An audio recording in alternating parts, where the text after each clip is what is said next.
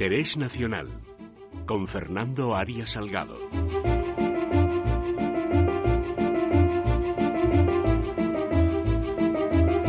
Don Fernando Arias Salgado, ¿qué tal está usted? Buenos días, don Luis. Muy bien escuchando con atención el desarrollo de sus debates. Bueno, habíamos quedado emplazados la semana anterior para hablar de un tema que a mí me llama particularmente la atención y es, bueno, pues parece la guerra que se ha declarado entre los dueños de grandes redes sociales y Donald Trump. Eh, ya sabe usted que Twitter censuró por primera vez en la historia un mensaje del presidente americano y el presidente americano respondió con una orden ejecutiva eh, pues bueno, que puede acabar poniendo en problemas legales a Twitter al hacerle responsable de todas las cosas que no censure, ¿no?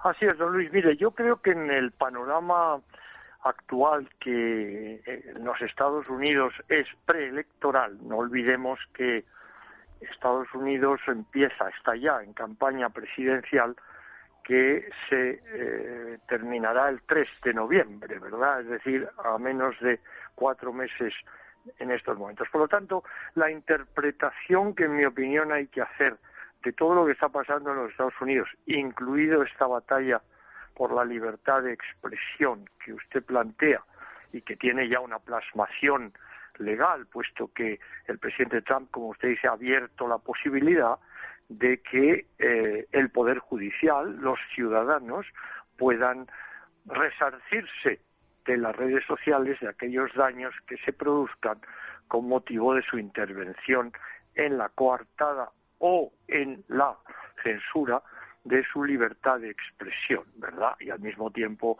eso abre pues perspectivas inmensas de indemnizaciones por parte de los jueces americanos en caso de daño comprobado, que ya comprenderá usted que es lo que aterra a los medios de comunicación, ¿verdad?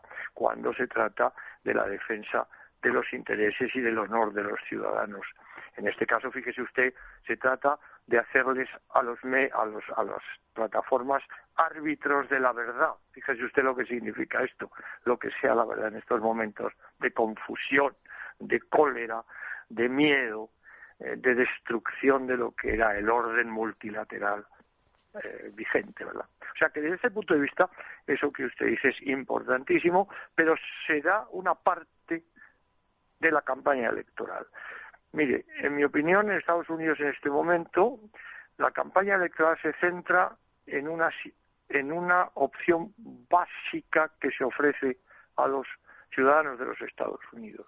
Restablecemos la presidencia de Obama a través de su vicepresidente, el señor Biden, conocido suficientemente por todos, puesto que estuvo ocho años, aparte de haber sido candidato, o asumimos la nueva presidencia, la nueva legalidad, la nueva situación mundial que representa el presidente Donald Trump, que implica que los Estados Unidos van a mandar en el mundo de otra manera a como han mandado hasta ahora, incluido su propia presidencia, porque ha estado dedicada a desmontar el orden multilateral que crearon precisamente los Estados Unidos después de la Guerra Mundial. ¿Por qué? ¿Por qué ha intentado Trump hacer ese cambio? Pues porque ha decidido o ha visto o ha llegado a la conclusión que los intereses nacionales de Estados Unidos no pueden competir con China si sigue vigente las reglas que los propios Estados Unidos habían creado multilaterales porque China ha desbordado no solo ha hecho trampas, no solo ha falsificado, no solo ha robado patentes, no solo no tiene una moneda que sea convertible, sino que se ha aprovechado de los inmensos déficits que ha tenido Estados Unidos con ella durante veintitantos años para desarrollar una alternativa geopolítica. Ya China no solo es un adversario, es una alternativa de poder en el mundo partiendo de Asia, como hemos señalado en otros momentos. Por lo tanto, a mi juicio, en este momento hay dos ejes que yo creo que los españoles debemos seguir con atención. Es el eje Estados Unidos, Unión Europea, y el otro eje es la confrontación Estados Unidos-China. ¿Qué pasa en este momento? y ya vuelvo al segundo tema que usted me planteaba, la Unión Europea. Mire usted, en este momento la Unión Europea es Alemania. La Unión Europea es la canciller Merkel. Por lo tanto, desde un punto de vista, yo diría, prospectivo, aquí hay dos personalidades mundiales que se disputan la dirección de Occidente.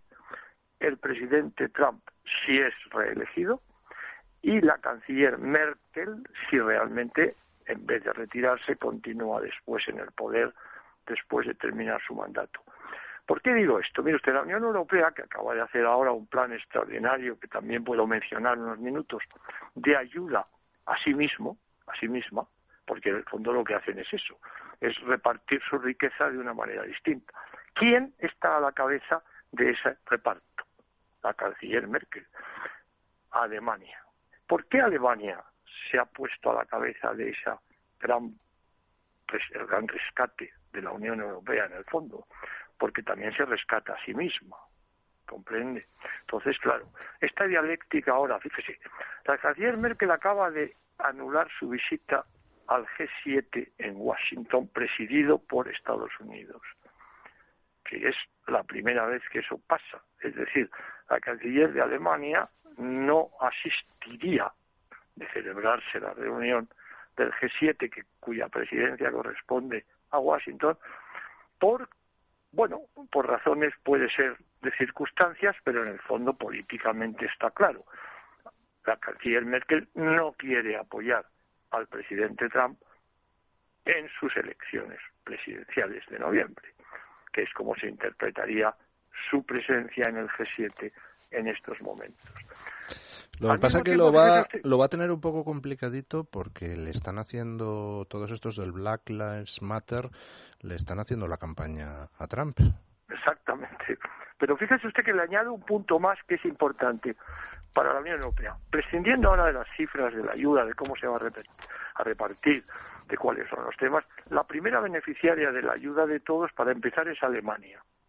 Eso está claro. Y además no lo oculta nadie en las cifras que se publican.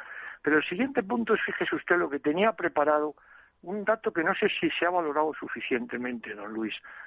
Alemania accede el 1 de julio, es decir, dentro de unos días, a la presidencia de turno de la Unión Europea, que dura seis meses. Alemania va a gestionar toda esa ayuda desde el 1 de julio al 31 de diciembre de este año.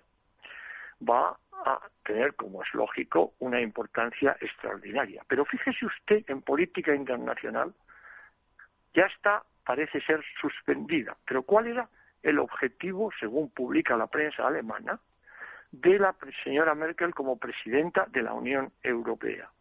En septiembre, una cumbre de jefes de Estado de la Unión Europea, de todos, 27 jefes de Estado y de Gobierno, ¿con quién? Con China, en septiembre. Claro, esto era la alternativa a no ir a los Estados Unidos ahora, al G7. Pero fíjese usted, según los últimos datos que aparecen en la prensa, ha sido aplazada esa conferencia. Pero usted fíjese la, el enfoque que le va a dar Alemania en este momento a la Unión Europea si Trump es reelegido. Claro, eh, sería, mire usted, nosotros vamos a ser árbitros entre China y Estados Unidos. Con lo cual, imagínese usted el problema que se plantea desde el punto de vista, yo diría, político profundo. China es un país comunista, tiene un sistema político, económico y social que no encaja en absoluto con lo que representa Occidente. Por Dios, ¿cómo puede, ¿cómo puede usted decir eso? Para un progre europeo, China es un régimen mucho más deseable que esos malvados americanos.